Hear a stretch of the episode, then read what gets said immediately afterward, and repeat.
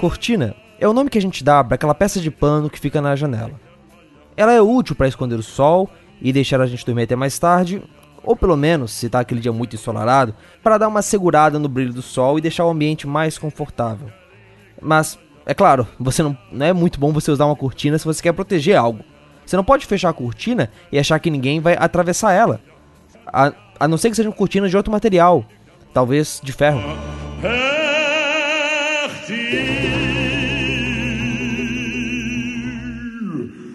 Quando acabou a Segunda Guerra Mundial, o mundo estava dividido ao meio, e quem não estivesse de um lado ou do outro era convidado, ou talvez a palavra seja coagido, a achar um lado. De um lado, os Estados Unidos e do outro, a União Soviética. De um lado, o capitalismo e do outro, o socialismo. Essas duas ideologias que brigaram ali durante a segunda metade do século XX. E entre esses dois mundos havia uma fronteira tão sólida e intransponível que era chamada, como foi, por exemplo, por Churchill, de cortina de ferro. É claro que não era uma cortina literal, como se tivesse um, um muro gigante ao redor da União das Repúblicas Socialistas Soviéticas, mas era um muro de fato. Um muro que impedia que as pessoas pudessem andar livremente. Um muro que impedia que certas coisas entrassem ou saíssem dali. E também era uma cortina. Uma cortina que impedia que a luz entrasse, que deixava o ambiente lá dentro talvez um pouco mais escuro e certamente é menos receptivo para o trabalho de missionários e para o trabalho de evangelistas. Aqueles que carregavam a luz do mundo não podiam entrar por ali.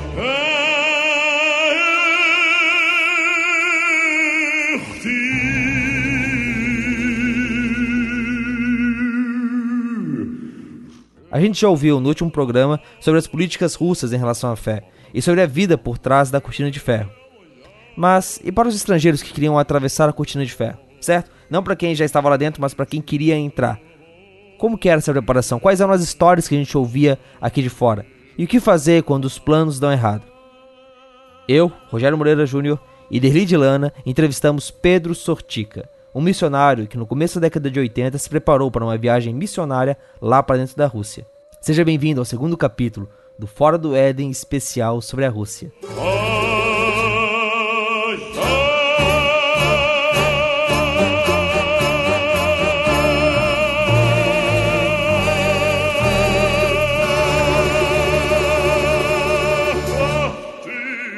Está no ar o Fora do Éden. Porque depois da queda, a vida vira notícia. Uma produção do Bibotalk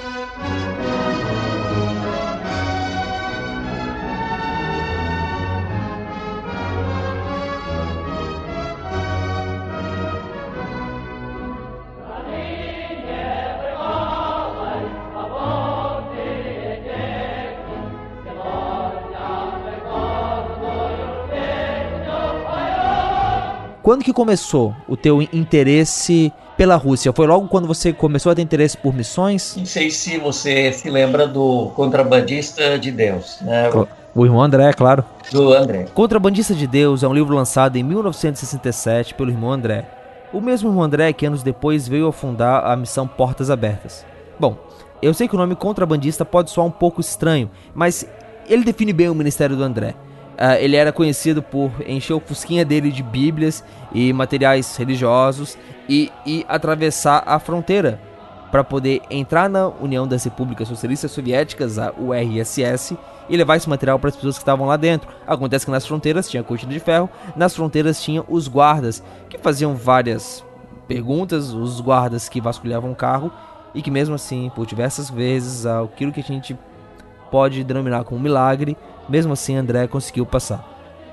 Esse testemunho dele, esse ímpeto missionário, inspirou gerações de pessoas pelo mundo afora, inclusive aí o Pedro Sortica e o irmão dele. É, e até ter uma aproximação, porque o André, ele foi do mesmo grupo caseiro de onde vieram os meus pais na fé, que eram holandeses, é, Gustavo e Janne Brinskin.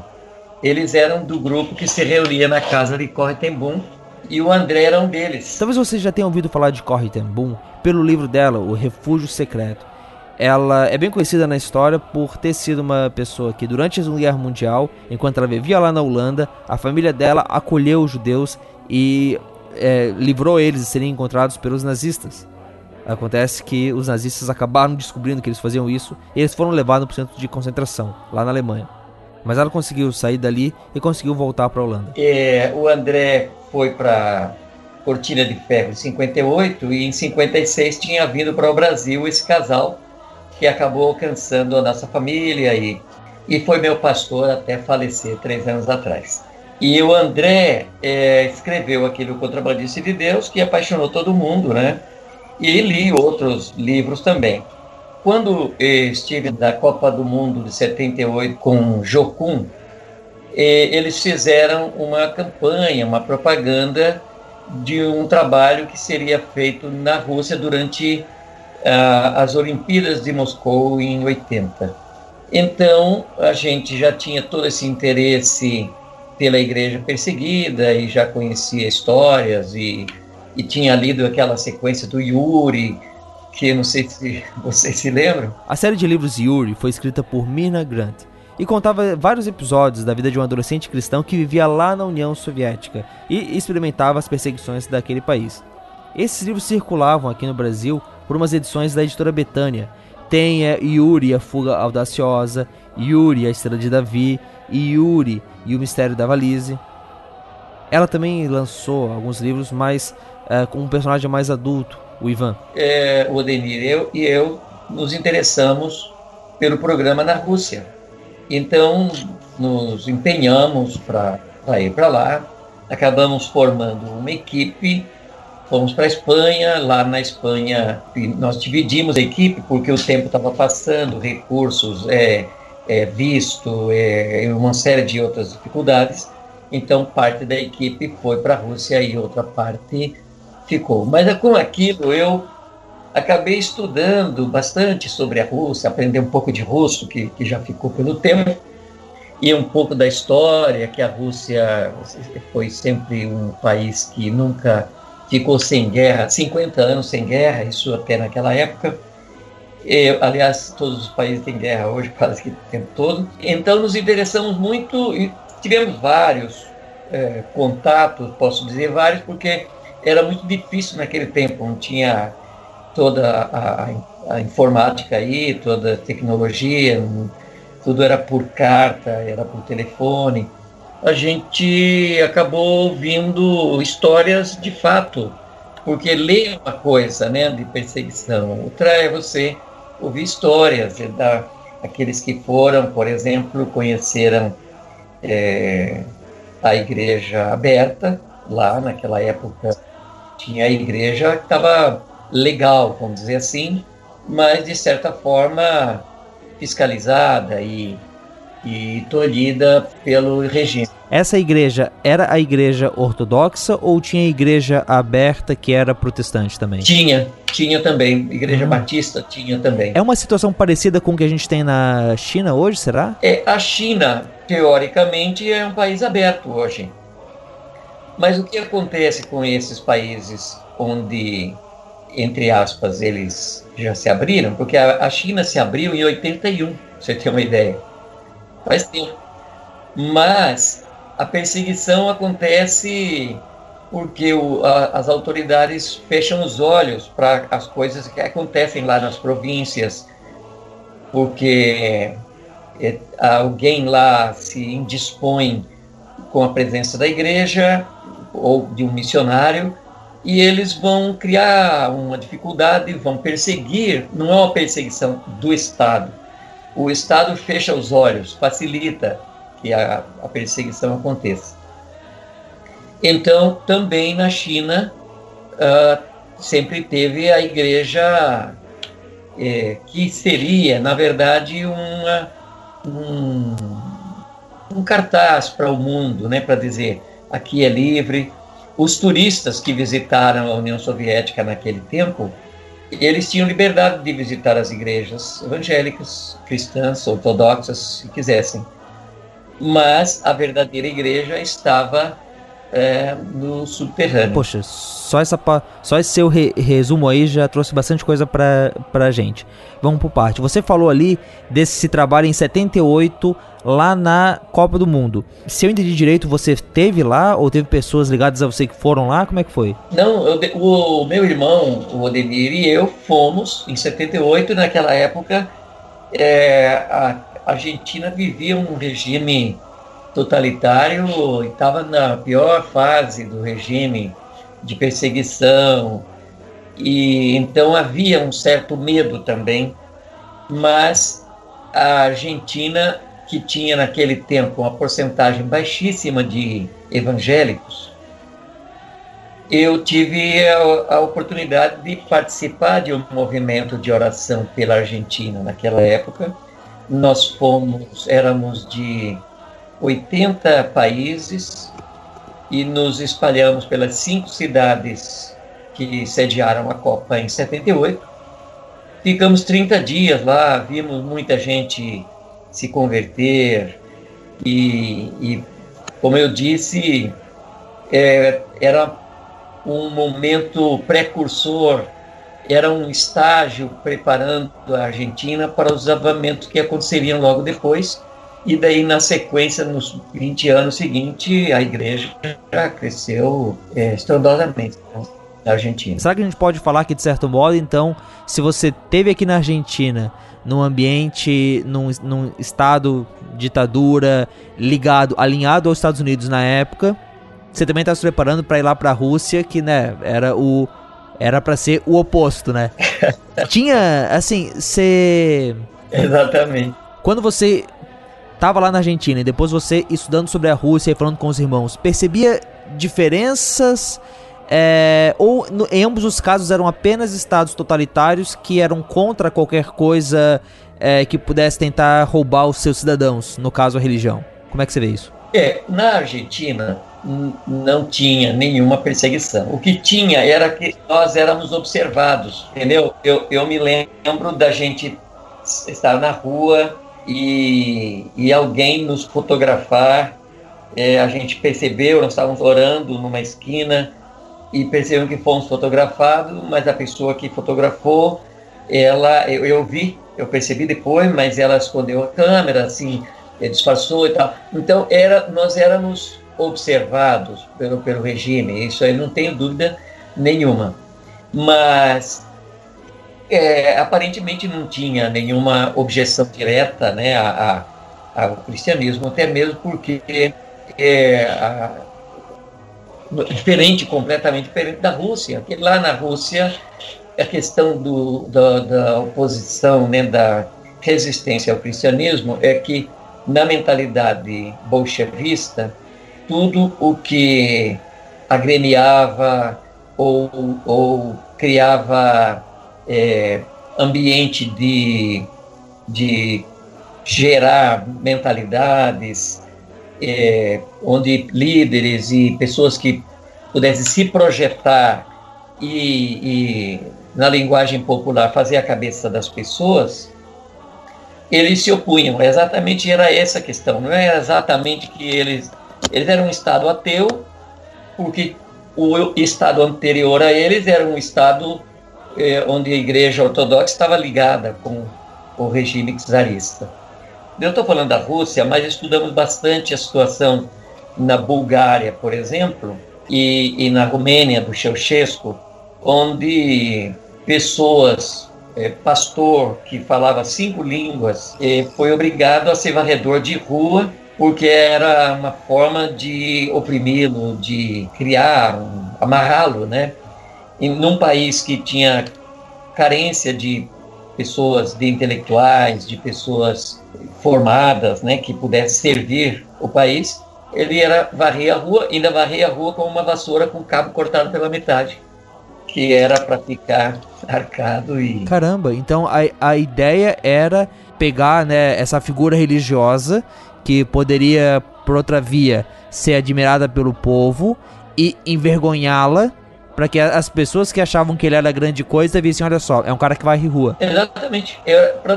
Para que eles tinham que podar os que possíveis mentores. Por exemplo, eu tive em Cuba, não fazem muito tempo, e vi que eles não perseguiram lá em Cuba os pai de santos, que eles lá chamam de santeiros. Lá em Cuba tem pai de santo vestido a caráter na rua, como se você estivesse na cidade de Salvador.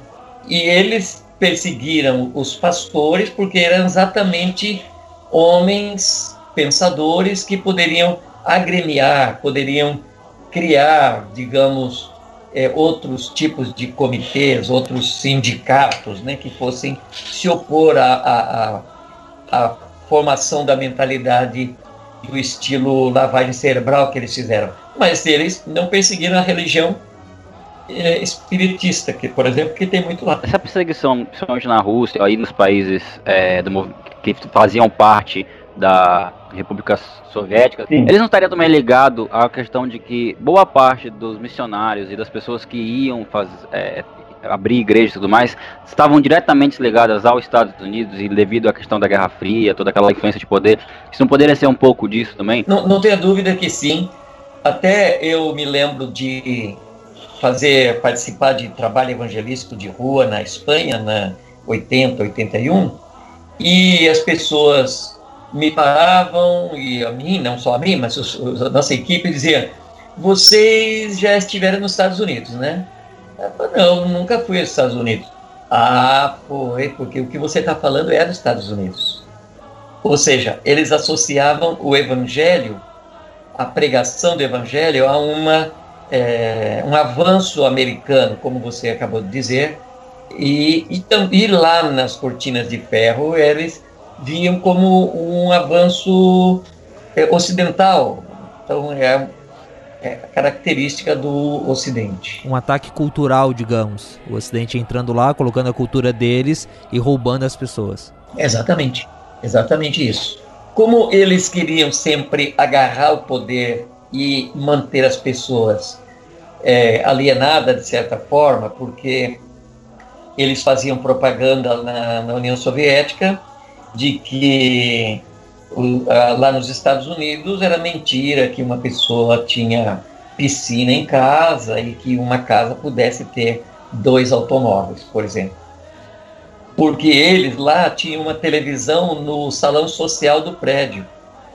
E, e as pessoas tinham que descer do seu apartamento para assistir o programa na televisão no salão social do prédio, que era a única televisão que tinha no, no prédio. O melhor jeito de evitar que a pessoa pense que a grama do vizinho é mais verde é não deixar ela ver a grama do vizinho.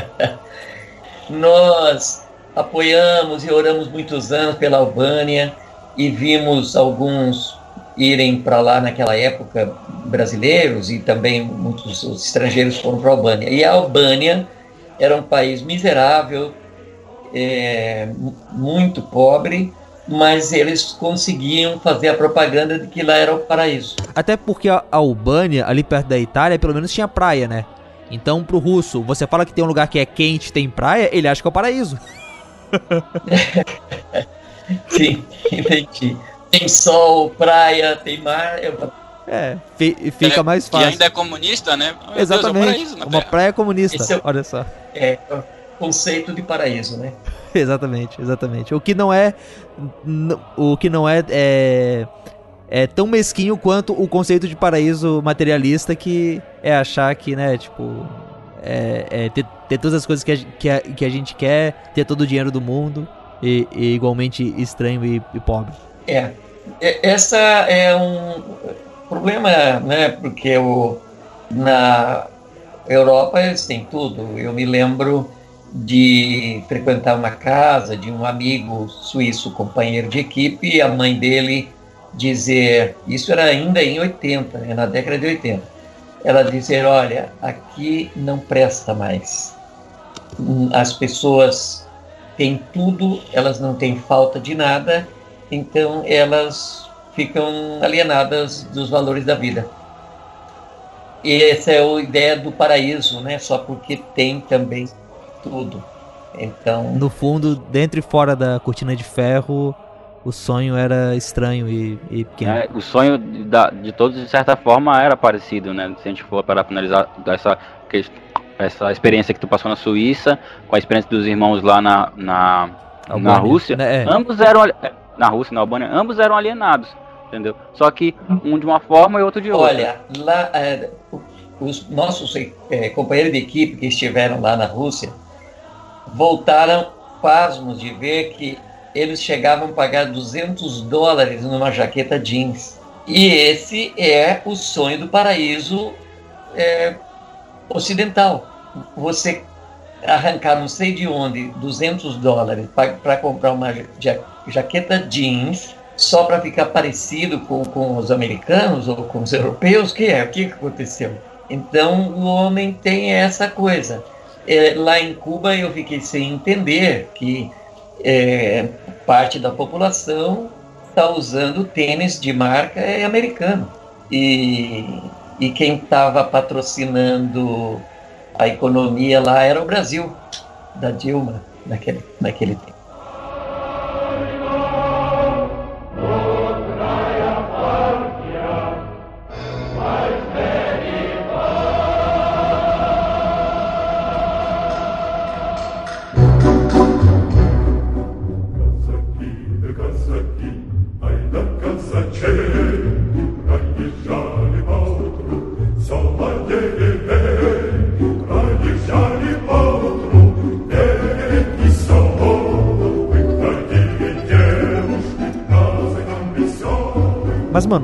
Voltar um pouco. É, você falou que os seus, o seu pai na fé, ele era ligado a Corre Tembum, ao irmão André.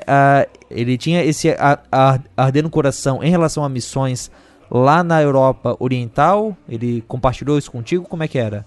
Ele, é, como eu disse, eles eram de um grupo pequeno, um grupo no lar, é, que se reunia justamente com Corre Tembum e desse grupo eu mencionei exatamente porque eram, eles eram bem ligados é, é, e, e, viviam, oravam e sonhavam com missões.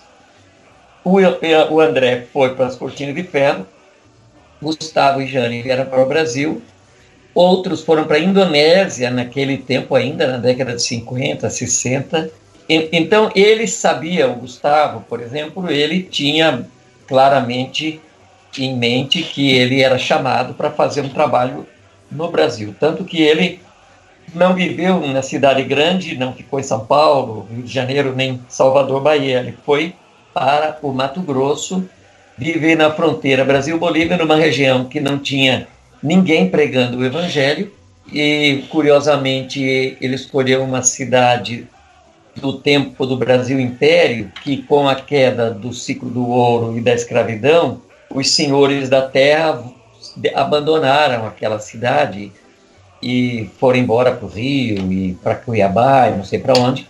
E os escravos, os ex-escravos, ficaram lá e, e ficaram donos da cidade. Então, quando esse missionário, Gustavo Brinskin, chega lá em ano de 56, não tinha visita nem de padre, nem de pregadores nenhum, só tinha cultos afros. E duas tribos indígenas que faziam guerra entre si. Eles se matavam entre si, as duas tribos, e, os, e as duas tribos também faziam guerra com os moradores da cidade, que eram negros, absolutamente negros, só tinha negro, era como se fosse uma cidade africana.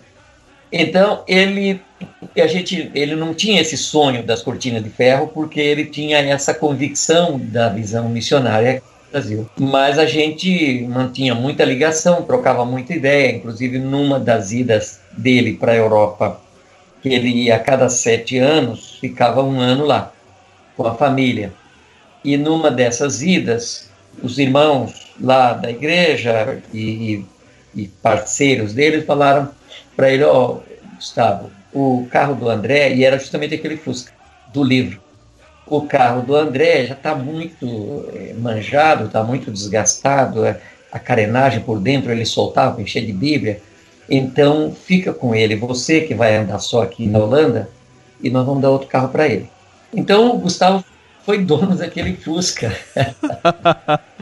Caramba! Você chegou a ter histórias de. Ouvir histórias de pessoas que eram cristãos, uh, digamos, protestantes, e aí com o começo do regime soviético, eles acabaram sendo perseguidos, porque também o começo do, da, da União so Soviética foi lá em 1917, praticamente, né? Não, não sei se naquela época já tinha uma presença protestante, por exemplo, dentro da, da Rússia. É, eu não sei de histórias muito antigas e, e também é, a gente pegou o bonde andando aí, né? Porque é, eu me converti na década de 70 e comecei a me envolver com o tema de missões, apesar de conviver com o Gustavo, que era um missionário e tinha todas essas histórias, mas eu fui me inteirar mais das coisas já na, na segunda parte de 70 e 80. E e não, não me lembro de pessoas que tenham saído. Eu conheci gente na Espanha, por exemplo, que foi perseguida na, em Cuba. Inclusive era intelectual, pastor, escritor, poeta, e, e foi perseguido, foi preso e, e, e conseguiu é, exilar, né, se exilar. E, e tive alguns amigos que faziam recolhiam recursos, né, levantavam recursos financeiros, roupa, e sempre que faziam visitas na, nas cortinas de ferro, eles se relacionavam com as pessoas perseguidas lá dentro, né? Porque num, num país fechado, economia fechada, e você não tem emprego, você não tem, você não pode montar uma pastelaria. Então essas pessoas tinham severas necessidades econômicas e era muito comum. E isso continua hoje nos países muçulmanos. É, André, por exemplo, a missão dele, Portas Abertas, continua atuando. Eu conheci pessoalmente, agora me lembrei aqui, eu conheci o fundador de Voz dos Mártires, Richard Wurmbrand. Eu, eu conheci ele pessoalmente, eu ouvi o seu testemunho e tudo. Ele foi um perseguido na Bulgária e acabou saindo também. Muitos foram, na verdade, resgatados pelo Ocidente por pressões diplomáticas, né? E, e acabaram eh, transitando pelo Ocidente e, e e fazendo a propaganda né, para que as pessoas orassem por, por, aqueles países lá. Como que era essa perseguição que os irmãos sofriam lá? É, você comentou aí das dificuldades que, por exemplo, se tinha para abrir negócio, mas isso é uma coisa que todo mundo lá na Rússia acabava tendo, né? acabava trabalhando para o Estado e tudo mais. É, agora, em relação aos, aos cristãos em si, que tipo de que de dificuldades eles, eles, eles passavam por causa da fé. Mas justamente o, como era uma economia controlada pelo Estado, é, quem tinha problema com o Estado ou com o regime também tinha dificuldade para viver, para comer, para é, é, era bem natural para eles o Estado chegar na sua casa e botar mais uma família desconhecida dentro da casa da pessoa.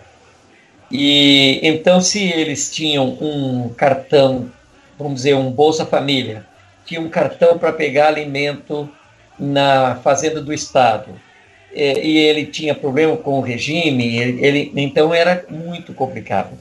E, os cristãos, eles tinham que viver no subterrâneo, até mesmo por isso, para poder viver, né? que é como hoje nos países muçulmanos, um jovem se converte e ele simplesmente perde a família dele. E ser família, ele não tem mais casa, porque ele não pode construir uma casa. É, eles não têm tanto poder econômico assim, são estados ricos de povo, povo, povos pobres, né? E a perseguição era assim. Quem era amigo do regime em todos esses países comunistas quem era amigo do regime e, e colaborador com o regime tinha privilégios.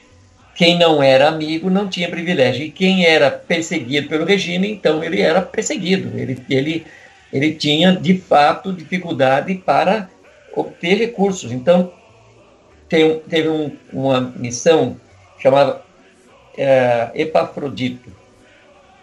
Eles eram, era espanhol, eram ingleses, eles faziam coleta na Europa, especialmente na Inglaterra, levantando recursos e sempre tinha alguém que ia visitar e distribuir, levar. E assim também, Portas Abertas fazia, assim também tinha um missionário da Dinamarca que fazia isso também naquela época, tinha muitas histórias fortes, e alguns deles especialmente para retirar de lá, de forma milagrosa, né? passar fronteiras e, e atravessar barreiras para poder sair com pessoas perseguidas, justamente por, talvez até ele, por ser cristão, não estava ameaçado de morte, mas por ser cristão, como é que ele ia viver? Por seu filho na escola, por exemplo. Então a ideia é, é se o governo sabe que eu sou cristão, eu entro numa, numa lista negra e aí, por eu estar tá nessa lista, eu tenho menos direito a coisas que eu poderia ter. Por exemplo, é como se aqui no Brasil, se fosse assim, eu não pudesse ir no posto de saúde. É, exato. Eu não pudesse colocar o filho na escola pública. Isso, não pode usar o SUS. E agora, quando a pessoa era um homem preparado, um pastor, um mentor, alguém que arrebanhasse, então aí a perseguição era outra, era, era cadeia mesmo, que foi o que aconteceu com Richard Wurmbrand, que ele relatou no livro Cristo em Cadeias Comunistas. E em relação às reuniões, né? Uma coisa que lá nos livros do Yuri fala, e a gente ouvia bastante também, era sobre a necessidade de eles se reunirem em casas, porque, né, se você se reunir numa igreja, você está literalmente colocando uma placa pro governo dizer, ó, vem aqui. Ah, essas reuniões caseiras, elas toda aquela ideia do, dos espiões estarem de olho e às vezes entrarem, é, era real mesmo? Era. É, eles não podiam andar em grupo, por exemplo, é, porque você não sabia onde estava um espião da KGB. Então, eles não podiam se deslocar em grupo, essas reuniões nunca eram grandes. Eles não podiam estar indo fila de gente para uma casa, o que é que está fazendo lá na casa, né? O que é que você, por quê? É, da nossa equipe, dois irmãos, eles foram numa dessas reuniões porque eles acabaram conhecendo alguém. eles foram visitar um judeu também que era perseguido pelo regime. É, aí é, era judeu. O, o, os judeus não foram perseguidos na União Soviética. É, eles, eles não foram perseguidos. A União Soviética tinha, e a Rússia e aquela região tem muito judeu ainda hoje. Quase a metade, aqui estou aqui é, sem muita precisão, mas quase a metade do, de Israel, do povo de Israel hoje, saiu da Rússia. Mas esse cidadão, ele era um engenheiro, mas ele se sentia é, muito tolhido.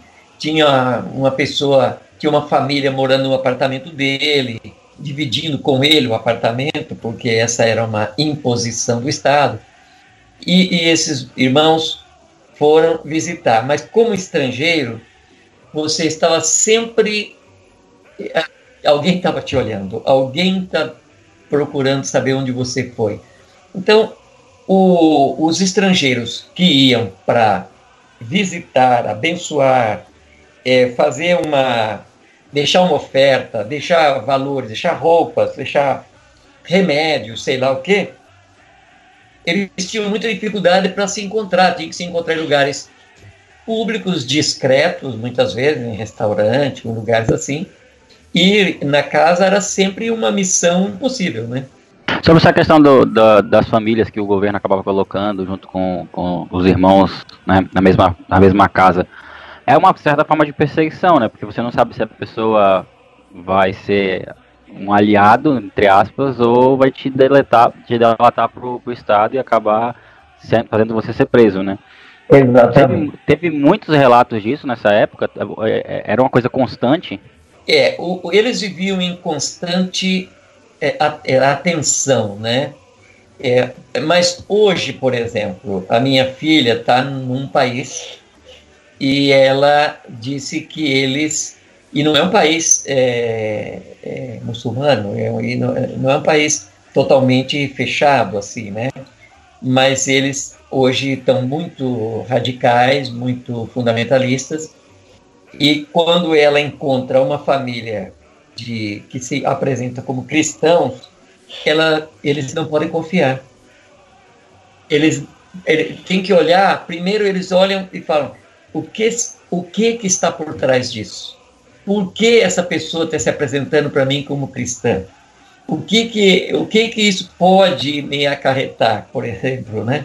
Então não pode usar a palavra missionário. E um dia uma família dali do país falou: Ah, nós gostamos de missionário. Aí eles ficaram super tensos. Meu Deus, o que, que ela quer dizer com isso?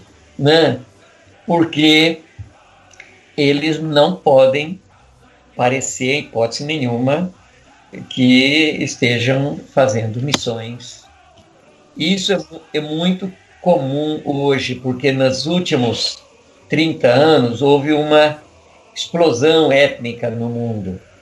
Essas guerras étnicas que a gente vê agora, como vimos em 1990, lá na é, Ruanda, aqui é Tutsis e Hutus se matando, essas guerras étnicas, elas surgiram nesses últimos 30 anos, elas ganharam corpo e justamente essa ideia de ser, de pertencer a certa etnia, isso floresceu demais e, e também fecha culturalmente. E o cristianismo vem como uma contracultura.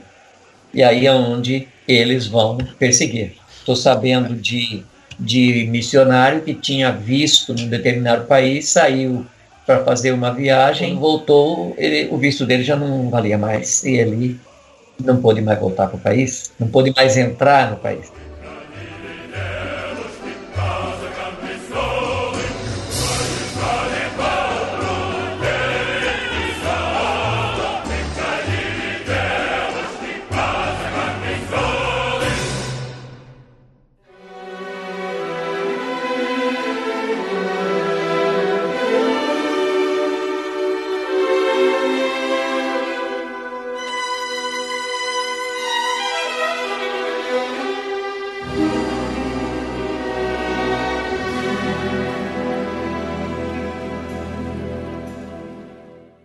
Como é que era a questão do crescimento da igreja naquela época, na Rússia em específico, ou caso na, atrás da cortina de ferro? Como tu disse, era, os irmãos se, se reuniam no, sub, no, no, subterrâneo, escondidos e tudo mais. Mas houve um crescimento, houve um boom, de fato, ou não? Ele manteve os números ou a igreja conseguiu florescer. Houve um crescimento de fato. Isso. É, na época, ninguém podia precisar nada. No, no censo do IBGE da Rússia não tinha lá o aumento do número de evangélicos. não, não, não tinha. Mas é, isso se soube depois né, da queda dos muros e do, que, que a igreja de fato caminhou e cresceu. Eu até tenho para mim que a perseguição nunca fez mal para a igreja. Para a igreja, né? Pessoas foram perseguidas, mas a igreja, corpo de Cristo, hum, é impossível prender a igreja. É, na China também, durante vários anos, no tempo da Revolução Cultural, que foi aquelas perseguições ferrenhas no tempo do Mao Tse Tung e depois Xu Enlai, a China teve um crescimento explosivo e totalmente silencioso. Ninguém podia precisar nada. E o que se soube depois é que a, a China, é, o, o, número de cristãos é, cresceu assustadoramente. Eu até acho, queridos, que é, a nossa, entre aspas, liberdade não é exatamente liberdade, porque o adversário do evangelho tem um, uma forma de ganhar com isso, né? Essa liberdade que nós temos também cria muito problema de qualidade com o próprio cristianismo. Enquanto a gente sabia na época exatamente disso, era da qualidade de vida cristã daqueles que passaram por perseguição. E eu realmente concordo com, contigo, assim, acho que a, o tipo de perseguição que a gente tem aqui, embora eu não concorde com. Uh, uh, o senhor deve ter, ter visto umas iniciativas aí para decretar o dia da cristofobia e tudo mais. Eu, eu, eu não acho que vai tão longe assim, mas o nosso inimigo, ele é, é o, os nossos adversários aqui no Ocidente são muito cruéis, às vezes, até na parte intelectual, né? Tipo, pegam os nossos jovens ou pegam a gente mesmo e, e vão aplicando tanto uma cosmovisão é, desse mundo tão anticristã que a pessoa pode inclusive estar tá na igreja e não tá e tá com, completamente sem, sem, sem nenhuma ligação com a fé, né? Exatamente. Tá na igreja, mas não tá em Cristo, né? É, é. Ou então é, ela tá na igreja e, e pode estar tá em Cristo, mas ela sofre uma pressão gigante para, por exemplo, a ser fiel à esposa, para é, ser amoroso, para ser generoso, porque todo o nosso mundo ao nosso redor é, olha feio pra gente quando a gente fala que faz esse, esse tipo de coisa. Mas, mas pensando na, no, no pessoal, então, é, vocês se prepararam aqui no Brasil, foram lá para a Espanha e da Espanha uma parte de vocês foi para a Rússia e você ficou ali na Espanha, né? Em relação ao pessoal que foi para a Rússia, tem alguma história que eles trouxeram de lá? Você acha que é in, interessante, que mexeu contigo na época? É, o, o trabalho era muito pessoal, muito de contato, né? E então, o testemunho, a história deles era muito de, de contato. Eles chegaram a entrar em igreja ortodoxa e aberta, o culto aberto, e, e começar a andar e orar pelas pessoas. Dar uma de alegre, assim, entendeu? Abraçando todo mundo e, e, e orando e ministrando né, para as pessoas, até mesmo tipo assim, eu sou um turista alegre, né? Na verdade, eram. Sim, sim, sim, sim. Tô feliz de, de estar aqui. É, aquele, velho, aquele, velho, aquele velho jeito brasileiro, né? Deu, deu uma de dois e fez e, e foi fazendo as coisas. Exatamente. Então, exatamente o que eles tiveram que, que fazer. E, e muitos contatos, assim, que de repente é, surgia com um, com o outro, e que uh, resultou, eles, a gente entendeu que foi uma marca né, da nossa equipe, foi uma marca é, da graça de Deus na vida da igreja na, na, Rússia. Foi aquele tempo que a gente se preparou e orou pela Rússia, era também é, não só pela igreja é, perseguida lá, mas por aquilo que acabou culminando com a queda é, do muro dez anos depois, né? Porque o muro ca caiu em 90, foi uma avalanche de ocidentais visitando a Rússia e pegando o trem transiberiano e passando uma semana viajando até chegar na, na Mongólia. E foi muito bom aquele o que eu não fiz, né? O que eu não fiz. Abril eu fiquei, abril, mas eu fiquei voltado para uh, uh, o mundo latino. Eu, nós entendemos que deveríamos nos envolver com o mundo latino, então nós voltamos para o Brasil e trabalhamos na área de apoio à obra missionária, tanto em países muçulmanos quanto não. E nosso trabalho é apoiar, é facilitar e treinar, despertar, isso é o que nós fazemos. Então, então aquela, aquela equipe aconteceu, teve lá seu, sua experiência marcante. Só te fazer uma pergunta assim, que vai Sim. partir um pouco para o âmbito pessoal também. É, vocês se prepararam aqui no Brasil, fizeram todo, é, todo o preparo, uma equipe grande. Na época você já era casado ou não?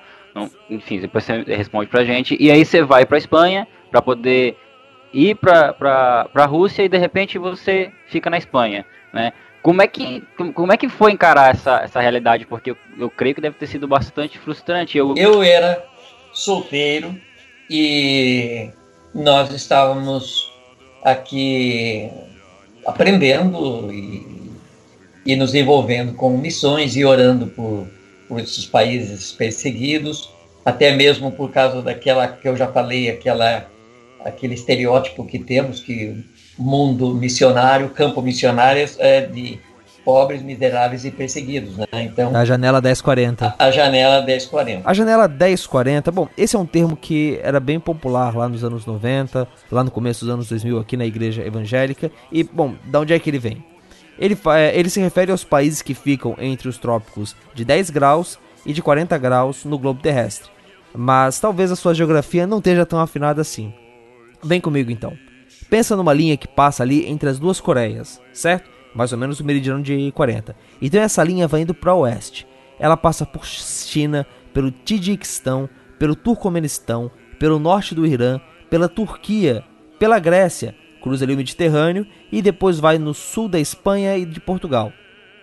Agora, pensa em outra linha, certo? Essa mais embaixo, um pouco acima do Equador. Ela começa ali em Guiné-Bissau e segue para o leste, corta Guiné, Burkina Faso, o sul do Sudão, depois vai curando o Índico até pegar o sul da Índia, a Tailândia, do Camboja e as Filipinas. Entre essas duas linhas, que a gente também pode falar que é a região norte da África e a parte sul da Ásia, ou quase toda a Ásia, tirando ali a Rússia, está boa parte da população do mundo e boa parte dos países que tem essa restrição ao trabalho de missionários lá e que também tem poucos cristãos ali dentro. Tá, então, quando nós fomos para lá, não posso dizer que não que não tinha aquela frustração, né? Mas Deus trabalhou com a gente, porque nós nos reunimos lá na Espanha para reunir o restante de recursos e ver quem tinha mais possibilidade, é, visto e etc. E então ficamos um grupo na Espanha, outra parte foi para lá. E aí nós que ficamos lá orando e ficamos ativos, fazendo evangelismo e estávamos ativos lá. Mas queríamos entender, é, como se Deus tivesse que explicar alguma coisa para a gente. E, mas Deus é profundamente amoroso e misericordioso, que às vezes ele até explica. É gente que não entende, né?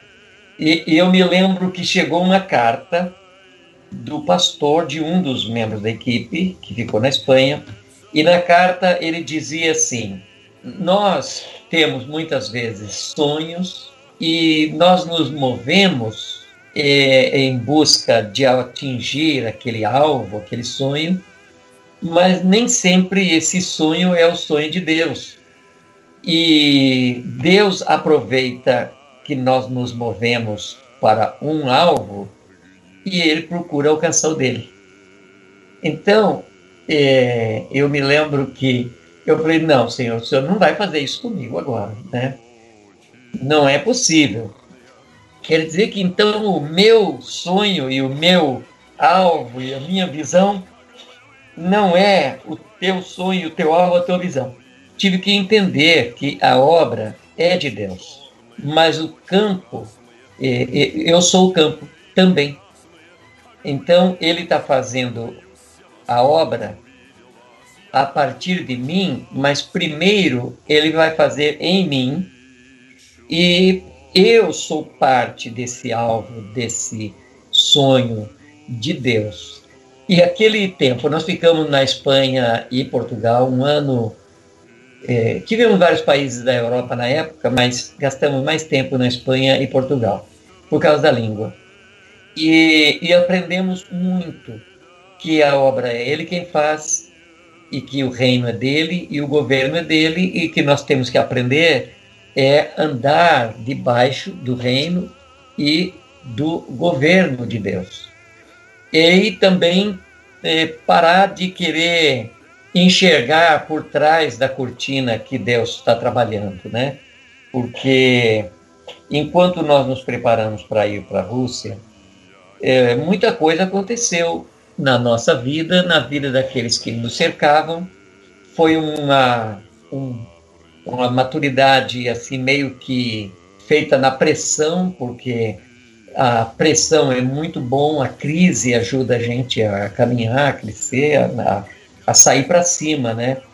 Então foi isso. A gente não guardou nada de negativo. Foi, foi ótimo, foi era um evento, a gente ia participar, mas também nós éramos, como somos até hoje, chamados para abençoar as nações e não especificamente para a Rússia ou um país lá na Europa. Eu teria ficado como companheiro nosso ficou na Europa até hoje, né? alguns deles ficaram até hoje, e, e ficaram, até um deles disse, eu vou ficar aqui em Portugal, não porque Deus falou que eu tenho que ficar em Portugal, é que eu saí, porque ele falou ide por todo mundo, eu saí e estou aqui, e aí, enquanto ele não me levar para outro lugar, eu fico aqui e vou fazer a obra missionária aqui. Sofrida, diga-se de passagem, um país, um país livre como Portugal, um país aberto, sem perseguição, mas um país extremamente fechado para o Evangelho. Eu, eu conversei com um irmão que passou alguns meses lá e depois eu também entrevistei um irmão que é pastor lá no Porto, há uns 10 anos eu acho. Mas ele falava da, assim, é, da dificuldade que é de sequer pessoas virem à fé e da extrema necessidade que eles têm de às vezes ter uma congregação no interior do país que tem poucas pessoas e que o pastor vai morrer, tá ficando velhinho e não tem ninguém para assumir.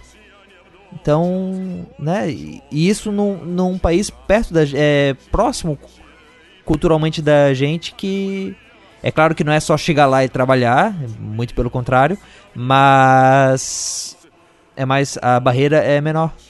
Olha, eu não sei se cabe aqui, mas só dessa, aproveitando, né? É, na década de.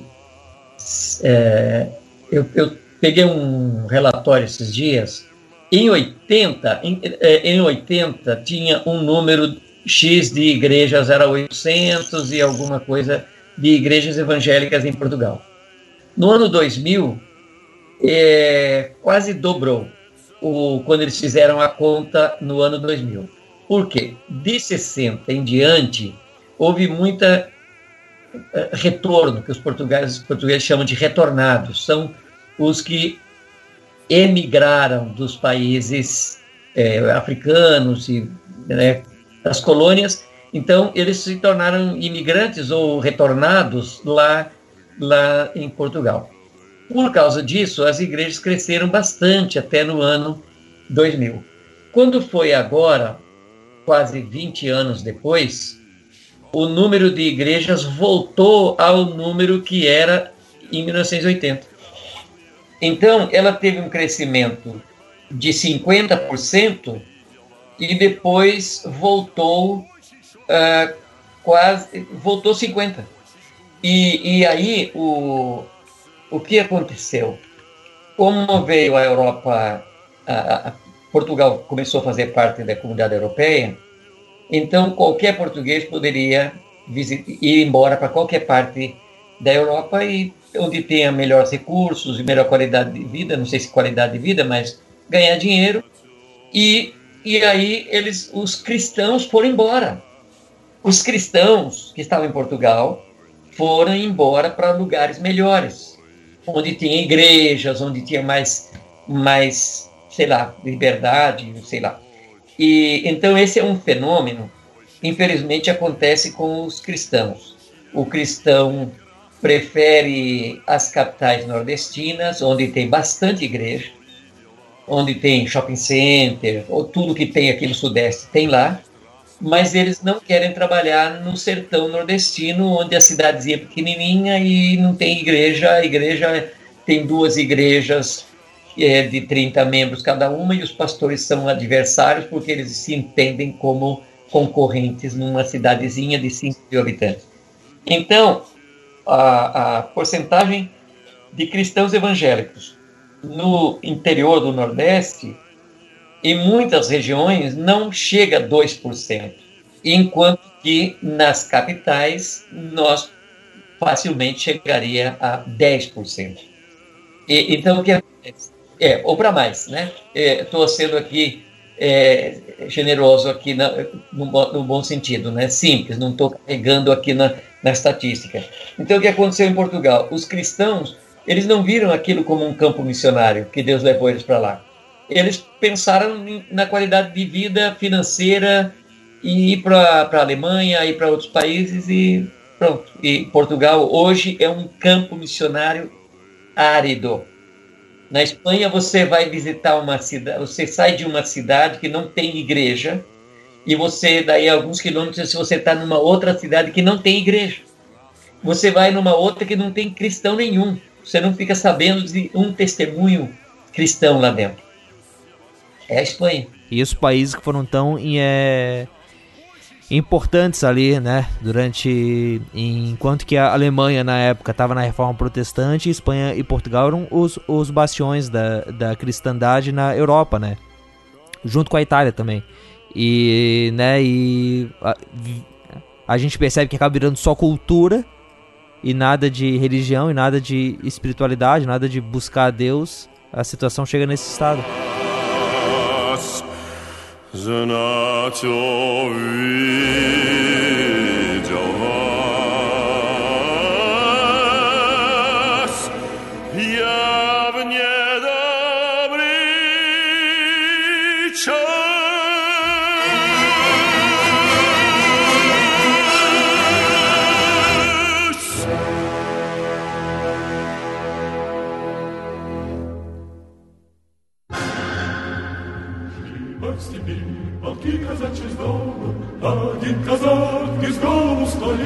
столил, Ой, заскучал один казак по дому, Коню на гриву повод уронил.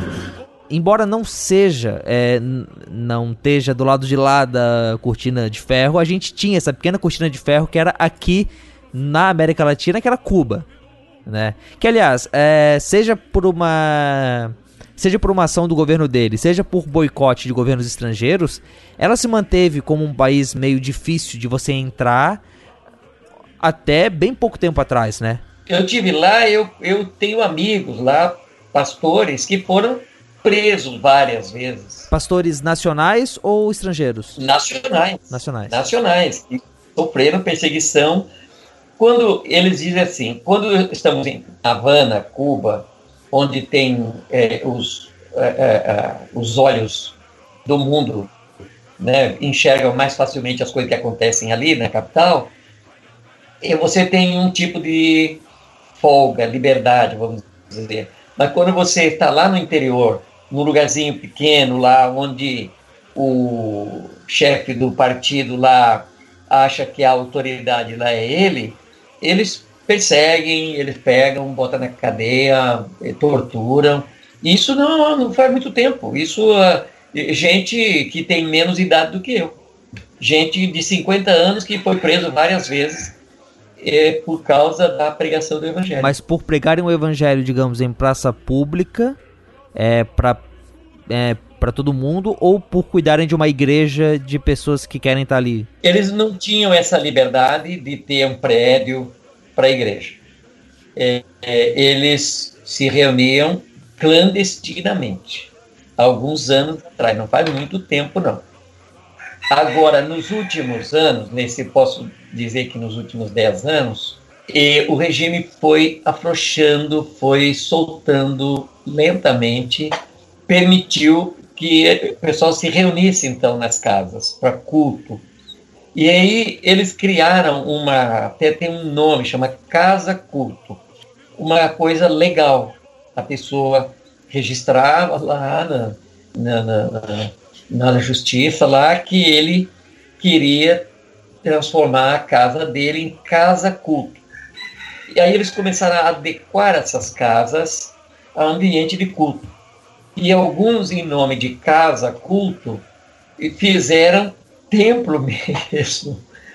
Fizeram é, num salão. De, mas quando eu falei de perseguição, isso de 15 anos atrás, perseguição de se reunir em casa, não era pregar em público, não. E se pregasse em público era pior ainda.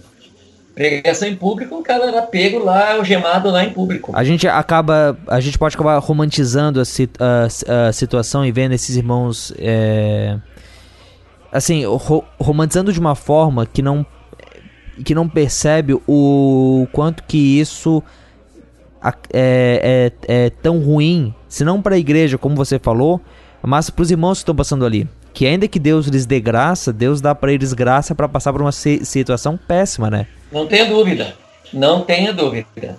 É, eu falo que a igreja, eu, eu fico olhando lá para o Império Romano, perseguiu a igreja, a igreja explodiu, cresceu fantasticamente. Aí quando veio Constantino, vieram também as, os sincretismos e, e, e o resultado foi que foi, um, foi pior do que a perseguição.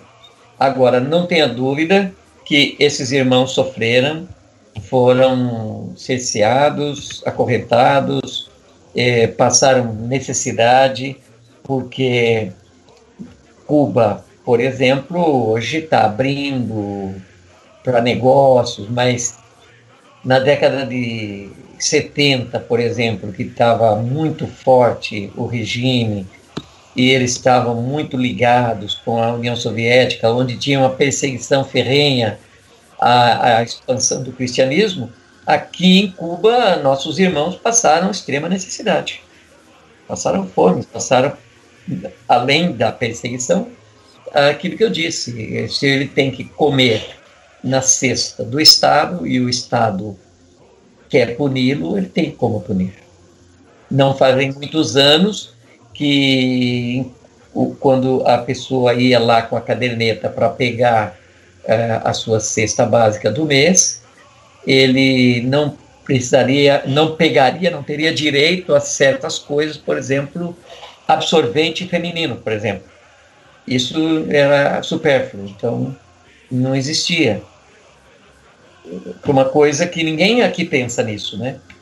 vai na farmácia e compra, mas lá não tinha para comprar. Se a família é cristã, eles não recebem o absorvente feminino, recebem o arroz. Ah, ninguém recebeu. Ah, ah, ah, ah não, ok, não, ok. Ninguém recebeu. Não, ninguém. ninguém. Agora, se tinha esse tipo de limitação, imagina se o cara estava passando por algum tipo de perseguição aí ele ia ter muito menos, né? Bah, é, é uma coisa que eu até no ano passado fiz algumas entrevistas com pessoas lá na, na Venezuela para entender como é que tava isso lá e de quem eu ouvi a crise não estava é, atendendo os, os cristãos de forma diferente, estavam todo mundo sofrendo junto. Sim, sim, sim. Mas que é, que é o receio que eu a dúvida que eu, que eu tinha na época do governo ter alguma medida é, contra os, os cristãos, mas pelo visto não. É, até parece que o Maduro ali tem é, um certo apreço pelo Papa, é, não tem, não entra dentro da ideia comunista de ser contra a religião.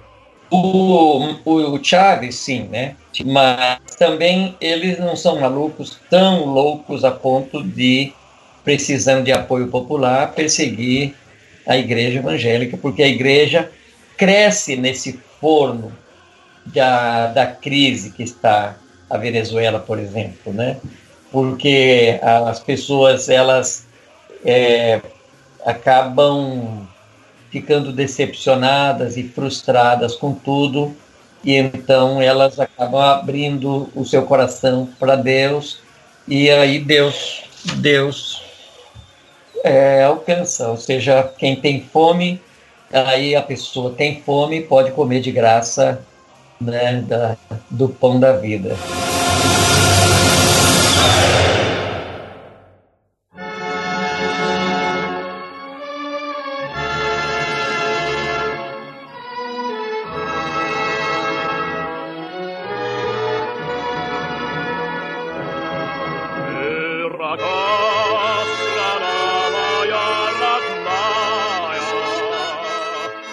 Ali nos anos 90, então a gente teve essa abertura, né? É, acabou ali a cortina de ferro, o regime soviético. E nos últimos anos, o que a gente tem tido até na Rússia é esse movimento do governo de, principalmente no último, nos últimos dois anos, talvez um ano e meio, é, de proibir até o evangelismo, o proselitismo lá. E pelo que eu consigo perceber, lendo algumas análises sobre isso, é que tem um fator ali no Putin que é dele se relacionar muito bem com a igreja ortodoxa e ver nas, é, nas é, religiões no protestantismo um ataque do Ocidente. E aí não tanto por uma ideologia antirreligiosa, mas por uma, uma preocupação de que isso acabe influenciando os, o pessoal que está ali dentro a deixar o, o é, a não seguir mais o padrão russo. Como é que você vê isso? Tipo, faz sen sentido essa análise ou faz faz sentido faz sentido sim é, é, porque o, a Rússia a União Soviética acabou mas aquele modelo ainda existe o Putin ele é a encarnação, é uma versão aí é, atualizada, né, moderna daqueles é, ditadores é, antigos da União Soviética. Então eles têm muito interesse político e tem essa essa esse caso de amor e ódio com os Estados Unidos. De um lado eles querem trégua mesmo na Guerra Fria, né? Como é, acabou teoricamente, mas eles estão lá na Síria lutando. É, eles estão sentados juntos é, no momento em que eles estão buscando coisas do interesse comum, mas eles estão em guerra um com o outro lá no campo onde o interesse é, diverge. Então, é, eu não duvido nada disso. O que acontece na China também, né? Agora, é, talvez não seja exatamente o, o tema nosso aqui, mas é que a igreja também, é, a igreja que eu quero falar, não o corpo de Cristo vivo, mas o que se chama de igreja também pelo mundo, é, tem muita influência política, né? tem, tem muita politização e os neopentecostais eles acabam criando problema sério também lá na frente, justamente por, como aqui o Evo Morales estava tentando coibir, né, tirar, limitar a liberdade da igreja evangélica lá na Bolívia, e ele não tem, vamos dizer que ele não está totalmente sem razão porque a igreja anda fora dos trilhos, tem muito domínio né, exagerado sobre as pessoas e tem muito domínio financeiro. E isso é. As pessoas enxergam, viu? Os políticos enxergam isso. Onde eles podem tirar proveito, como no Brasil, o, os políticos tiram proveito disso. Né? E é, isso rende para eles voto, apoio, etc. E onde isso pode causar prejuízo, como lá na União Soviética, pode causar prejuízo, porque daí se esvazia a Igreja Ortodoxa, eles também perdem o domínio que eles têm lá, porque lá eles têm o domínio sobre as pessoas, é essa aqui a questão. Uhum. É, de certo modo, a gente pode falar que, infelizmente, acontece o um movimento da, da igreja, em vez de ser esse elemento contracultural e até é, fora da história, esse elemento que caminha com Deus, uhum. ele acaba sendo usado pelos políticos que impedem a igreja para proibir outras coisas. E a igreja acaba tentando usar a política por seus efeitos, né? Então é essa mistura estranha que acaba sendo ruim das duas formas. É, é uma pista de, de duas vias, né? De dois sentidos, porque a igreja tenta se aproveitar da política e os políticos tiram bastante proveito desse dessa ingenuidade entre aspas dos líderes religiosos, né? Que não são tão ingênuos assim. Tem al alguma coisa que você queria falar ainda? Alguma coisa que alguma mensagem final, alguma coisa do tipo? Ah, eu eu diria que a obra missionária ainda não concluiu, nem nas antigas antigos países da cortina de ferro. e hoje grande desafio do mundo muçulmano.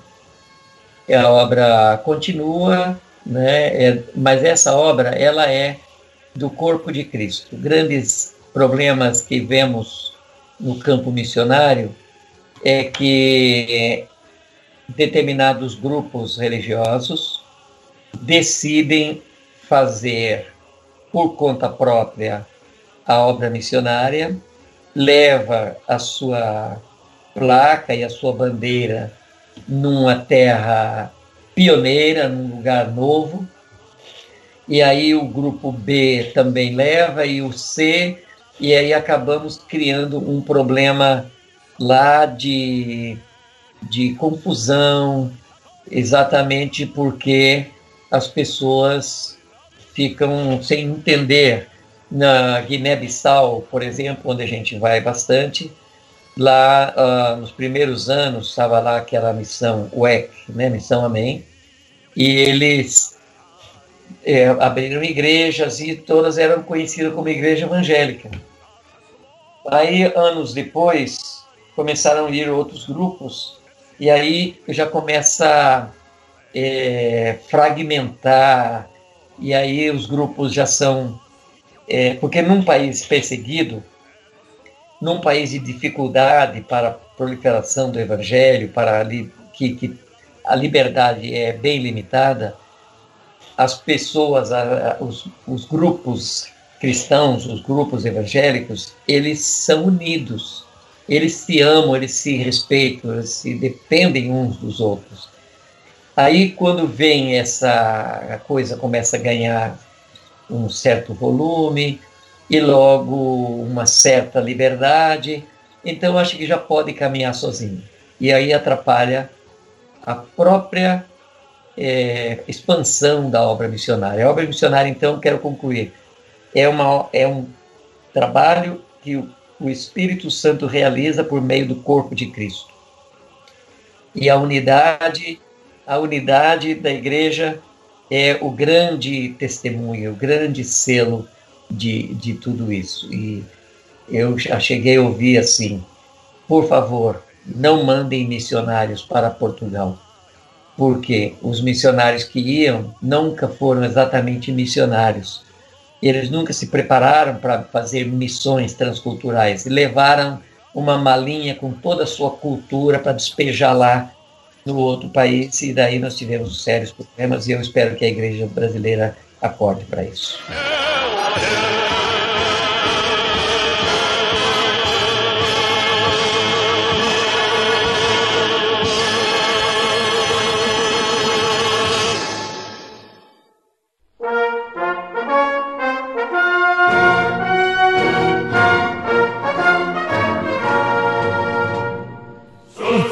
Venerável ouvinte, essa foi mais uma edição do Fora do Éden.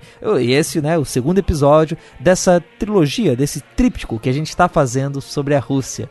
Para ajudar você que está aí de olho ligado na Copa a poder saber um pouco mais sobre esse país que está recebendo a Copa e a relação dele com os cristãos. Derli, que programa, que entrevista maneira é essa, né, cara? Que entrevista, cara. Graças a Deus que essa entrevista saiu. Foi trabalho trabalho árduo, né? Graças a Deus conseguiu o contato. Agradecer ao, ao, ao Jean Carlos, né? Que foi quem quem passou o contato, uma pessoa fantástica também. Pois é, cara, é aquelas entrevistas que você faz, você pensa, cara, eu tenho que chamar esse bicho aqui de novo, porque a gente tirou foi pouco dele. Sim, sim. Mas, além desse programa que você ouviu, você provavelmente já ouviu da semana passada que a gente fez com o Felipe Figueiredo. Ele participa ali e responde algumas perguntas sobre qual é a relação da, da União Soviética com a religião e com o cristianismo e como é que isso funciona hoje também. Então, se você não ouviu, dá uma olhada lá que tá interessante. E não acabou ainda. Na semana que vem, a gente volta mais um programa e dessa vez a gente vai falar sobre a relação do futebol e do evangelismo. Afinal, dizem que essa Copa do Mundo tem um pouquinho a ver com futebol, né, Ederly?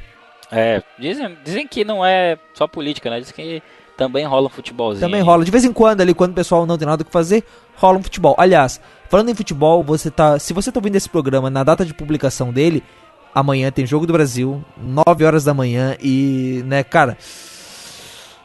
Tipo, a gente tá, dele, com esse grito de gol de vitória entalado na garganta desde domingo, né, cara? A gente diz você, porque eu mesmo não assisti o jogo. E nem sei se vou assistir algum jogo da Copa, pra ser bem sincero. Caramba, cara. Caramba, é, eu tô Derli já entrou no desmotivado, modo. cara. Tô desmotivado com a Copa. Eu sei, cara, Esse mas ano- eu acho que é a vitória é, é, é ter uma vitória maneira pra gente, sabe, sair todo mundo de casa com tinta vermelha, é, com, Vermelha, com tinta vermelha. verde e amarela e pintar todas as ruas com as cores do Brasil. eu acho que Vermelha com uma, uma estrela pintada na testa. Não começa. não começa. E esses podcasts só estão acontecendo e, e só estão garantidos por causa dos apoiadores, das pessoas que têm ajudado Fora do Éden todo mês e dado um dinheirinho para o projeto poder continuar. Então, se você curte Fora do Éden, se você tem aquele dinheiro sobrando, se você é isso não vai tirar das ofertas de missão da igreja, da oferta de que pro bibo dos mantenedores ali, você pode contribuir com a gente pelo Catarse. É catarse.me barra Fora do Éden. Tem o link aqui na descrição, ali a gente explica tudo. Quem tá, por exemplo, quem tá no Catarse já ouviu, os, já recebeu os dois outros programas dessa trilogia no dia da publicação do primeiro. E o terceiro programa já tá lá esperando pelas pessoas. Então, se você quiser ajudar, entra aí no catarse.me e dá uma olhada ali. A gente e, e- e explica todas as vantagens que os catárticos ganham. É, e faça como nossos amigos catárticos, né? O Davi Ben Yosef, o Giovanni Luz e o Daniel Nogueira que já estão nos ajudando. Ajude Exatamente. e tem essas vantagens. Não é só não é só a vantagem de ter aquele abraço caloroso digital de toda a O equipe nome do Fora sendo do dito Éden. aqui. Não, mas você também tem, ó, também tem a sala de edição e outras coisinhas mais. Exatamente. Mas, Derli, é, assim, é, é, a gente agora entrou no modo culto total e é hora das ofertas, né? Porque se a gente já falou do Catarse, a gente tem aqui agora pra parte das missões, né? Porque quem tá ali no grupo do Fora do Éden no Telegram já viu, mas talvez você não tenha visto. A gente tem uma grande comunidade de ouvintes fora do grupo, pelo menos assim eu espero. Ah, bom, a Silvana Silva, que você conhece lá do lado a lado, uma das hosts ali do programa e que já participou aqui do Fora do Éden. A médica da equipe. Exatamente, né? Quando acontece alguma coisa, a gente liga pra ela e pergunta como é que faz pra curar gripe. Ah, ela também já participou do BTcast sobre aborto, ela manja bastante do assunto. Então, ela vai fazer, junto com a igreja dela, uma viagem missionária lá pra Amazônia. Essa viagem vai acontecer entre os dias 20 e 27 de julho desse ano e o que acontece é que eles vão estar levando medicamentos pros ribeirinhos. Que que os os Derli, lá no Pará, você chegou a ter contato com o ribeirinho, cara? Claro que sim, isso, mano. É Ribeirinho lá de perto de casa, lá de, lá de, lá de Boca do Rio. É, desse maninho.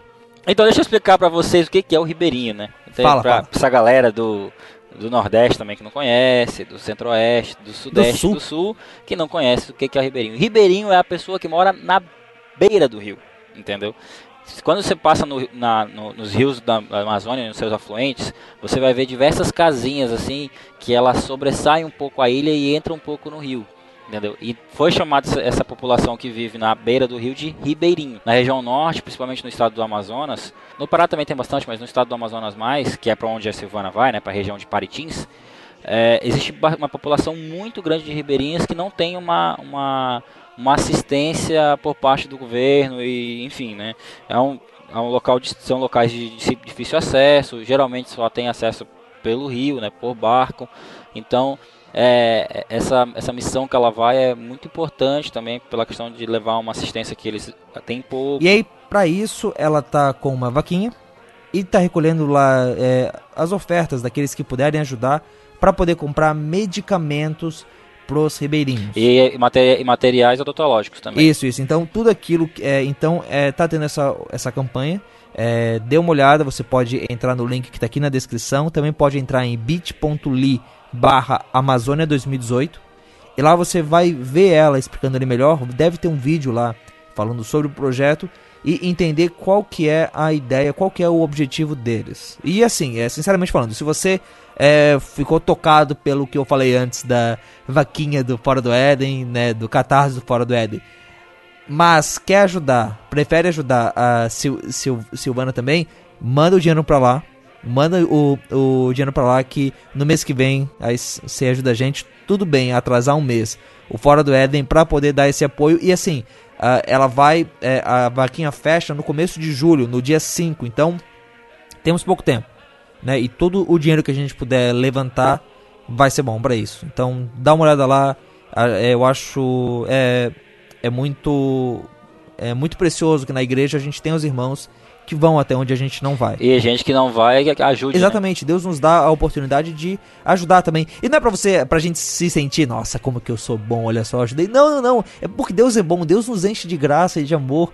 E é bom que a gente possa repartir isso com os outros, ser generosos com os outros. E que a gente também não faça isso, não se esqueça daqueles que não só vivem à margem dos rios, mas de muitas formas às margens da sociedade. E agora, saindo do momento oferta, indo pro momento contato, Derli, as pessoas podem falar com a gente. A gente não gosta de ficar falando sozinho aqui, não é verdade?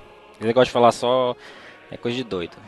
é bom falar com outras Exatamente. Pessoas. Prove para você que existem ouvintes, aliás, prove pra gente que existem ouvintes aí do outro lado e prove para você que a gente responde as mensagens daqueles que estão aí do outro lado e que falam com a gente que estão do outro lado. Você pode falar com a gente pelo fora do bibotalk.com. É o nosso e-mail oficial, você manda lá e a gente responde para você com toda alegria e prazer. Mas tem outras formas também, né, Derli? Tem, você pode entrar na maravilhosa, excelentíssima rede social chamada Telegram. A melhor, é muito melhor que o WhatsApp. Mas também, se você não usa o Telegram, acha não, essas coisas de russo aí, não quero, a gente também tem o nosso grupo lá no WhatsApp e o link vai estar aqui no post. O link Exatamente. do Telegram também, não me peça para falar porque é uma coisa impronunciável, ah, né? Tem, então, tem caracteres vai... russos no meio, provavelmente. É, então vai estar, os dois links vão estar aqui, mas a gente também tem um Instagram, né? O, o Instagram do Fora do Éden. É arroba, arroba Fora do Éden, né, Rogério? Exatamente, exatamente. Ele não é assim tão movimentado, eu é, infelizmente, perdi o bonde do Instagram, então não sei. Eu, eu me sinto dele um tio. Sabe é, quando você dá o celular para um tio teu e ele não sabe usar direito e. Manja, tipo, ele, ele usa com a letra grande, eu ele tá é cheio isso, de ícones na tela, cheio de notificações. Eu sou assim com o Instagram. Eu também sou o cara que perdeu o bonde do Instagram, não consigo, então, cara, esse negócio de fotinha, não é muito Mas bonito, se você não é perdeu o bonde do, do Instagram e quer ficar curtindo as vitrines maravilhosas produzidas lá pelo Giovanni Alecrim, o reverendo Alecrim, você pode é, olhar elas, ver elas lá no arroba Fora do Éden, lá no Instagram. E além disso, Giovanni, que além de ser vitrinista, além de ser o Zurian do saudoso é, Arca como é que é o nome, cara? Rádio Judeia, cara. Caramba. Rádio Judeia, Vai fazer dois anos, cara. Como ficou bom aquele programa. O Giovanni também tá agora. Além de ser pastor e reverendo. Exatamente. Agora é podcaster, porque esse é o futuro da sociedade. Então você pode ouvir ele no podcast Café com Alecrim. Eu vou colocar o link aqui no post e dá uma, dá uma ouvida lá. Eu não sei, cara, se café com alecrim fica uma coisa muito boa, cara. Eu não sei se os sabores se misturando fica legal. Mas. Eu também não, cara, eu nunca provei, mas eu sei que carne de porco com alecrim. É batata é com alecrim, aquela batata assada no fogo também com é alecrim. Mano do céu. Pernil. Pois é, pernil. Faz um aí pra nós, ali, faz um aí pra nós. Faço, faço sim, faço sim. Depois a gente faz um aí. E falando em podcast, se você. Eu não sei como é que você está ouvindo fora do Éden, mas se você está ouvindo pelo site, existe um jeito mais fácil. Você sabe, toda semana eu venho aqui, toda quinzena eu venho aqui e tento evangelizar você pro Castbox. Mas essa semana, não. Essa semana eu tenho para falar para vocês que o Google lançou um novo, um novo aplicativo, o Google Podcasts. E o que é legal nele é, é, é ele é gratuito, é muito fácil de usar, ele é até meio simples. Para quem usa outros agregadores vai achar ele muito simplão assim, mas dá de usar, ele é legal. Então, dá uma moral lá, você pode entrar no, na Play Store, baixar o Google Podcasts, procurar ali pelo Fora do Éden, pelo Bibotalk, Ovelhas Elétricas, Sala ao Lado, Transmissão, aliás, Lado a Lado, Transmissão e baixar ali e ouvir os programas. Ele tem um botãozinho para avançar, retroceder, dá para baixar, tem é, ajuste de velocidade, então tem tudo aquilo. É, tem o básico que vai te ajudar a ouvir os podcasts. Agora, vou, se você tem. Eu posso, eu posso fazer a alegria do pessoal do iPhone agora? Porque o pessoal do iPhone vai ficar dizendo, é parecido com, com o aplicativo de podcast da, da iOS. Ele é um pouco. Eu achei a, o, o layout dele inicial um pouco parecido. Mas se você é do iOS, você tem o teu pode o aplicativo nativo, né? Que é mais fácil de baixar ainda, que já tem no, já vem no, no, próprio iPhone. É só você procurar a gente lá, baixa e se você baixou e gostou, dá aquelas cinco estrelinhas no iTunes que ajuda muito a ampliar o nosso alcance. Exatamente. Ou então você também pode usar o Deezer. A gente está lá no Deezer. Saiu um dia depois do programa, mas sai. então, se você tem o Deezer, você entra lá, procura por Fora do Éden e se aparecer um CD estranho, você clica em podcasts e aparece a nossa maçã bonita lá. Nesse episódio você ouviu as músicas e novamente me perdoem pela pronúncia do russo. Uh, vocês viram a música Kalinka Malinka de Ivan Rebrov, uh, o hino do partido bolchevique, ô oh louco, uh, The Cossacks de Alexandrov Choi, ou do coro de Alexandrov provavelmente. Les Yes Nois, Otk Kornia, eles dão um nome em francês e em russo e nenhum dos dois sei pronunciar, de Ivan Rebrov o hino do Exército Vermelho, os, eh, canta o som cosaco. É, Grande é a minha terra, Wide is, is my motherland. E tem um nome aqui também russo com caracteres que eu não faço a mínima ideia de como se pronuncia. Que esse aqui é um som soviético. E por fim, terminando aqui nesse programa, Marsul Munsitorilor. Que parece que a tradução é A Marcha dos Trabalhadores, um som comunista da Romênia. É, bom, então provavelmente, assim, percebam que não é só porque a gente tá colocando essas músicas comunistas que a gente é comunista, mas é só porque realmente são as músicas que acabam passando que acontecia naquele período. Mas é claro que você entende isso. Mas é isso, Derli. Obrigado por ter vindo aí. Obrigado por ter participado desse programa aí, dessa entrevista. E semana que vem tem outro. Aliás, na quinzena que vem tem outro. Na quinzena tem outra e eu tô nela de novo. Exatamente. Você pensou que ia ser o Ronaldo? Você pensou que ia ser o Rilson? Se enganou, sou eu de novo. Mas calma que a gente vai fazer um Vingadores reunindo essa rapaziada toda e. Sem Thanos dessa vez. É isso então, abraço pessoal, até a quinzena que vem. Tchau.